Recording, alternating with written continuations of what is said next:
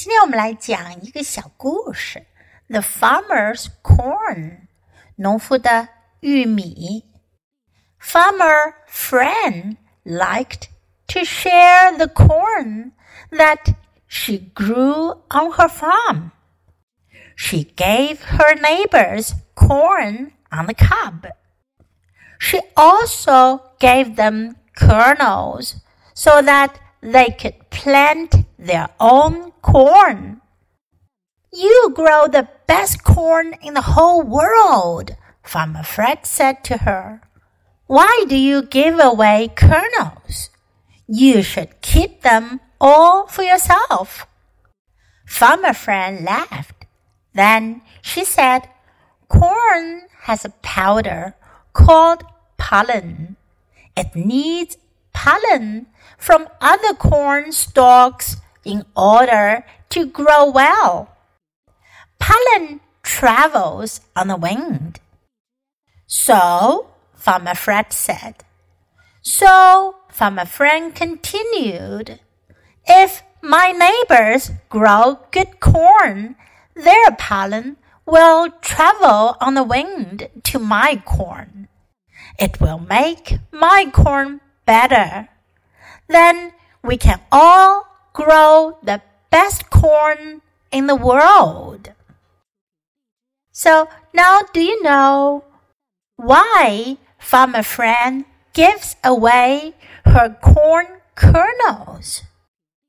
法兰农夫为什么要把他的玉米种子送给别人呢？听完这个故事，你有没有找到答案呢？我们来学习一下，在这故事中出现的一些和玉米有关的单词。Corn，我们都知道是玉米。Corn，corn on the cob，cob 是指玉米棒。Corn on the cob 就是指带着玉米棒的玉米。Kernel 的意思呢是谷粒、麦粒、玉米粒，是指玉米上一粒一粒的，也可以作为种子的。So farmer friend gave away kernels so that everyone else could plant good corn. 农夫法兰他给出他的玉米种子，这样大家都可以种出非常好的玉米来。另外还有一个词呢是 pollen。pollen 的意思呢是花粉。pollen，我们还要学一个关于玉米的表达，corn stalk。stalk 的意思是指茎、干。cornstalk 玉米干。So now you know a couple of words about corn. Do you still remember them? Corn, cob, kernel, pollen, stalk. 你可以在 U 英语公众号上找到这篇文章的原文和解释哟。Now listen to this story once again. This time I will read faster the farmer's corn. Farmer Fran liked to share the corn that she grew on her farm. She gave her neighbors corn on the cob. She also gave them kernels so that they could plant their own corn. You grow the best corn in the whole world, Farmer Fred said to her. Why do you give away kernels?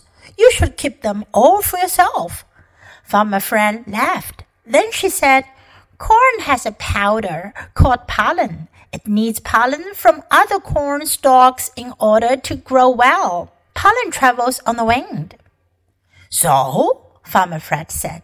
So, Farmer Fred continued, if my neighbors grow good corn, their pollen will travel on the wind to my corn. It will make my corn better. Then we can all grow the best corn in the world. Do you like this story? 喜欢这个故事吗？喜欢的话，别忘了给 Jess 老师点个赞哦。Thanks for listening. Until next time. Goodbye.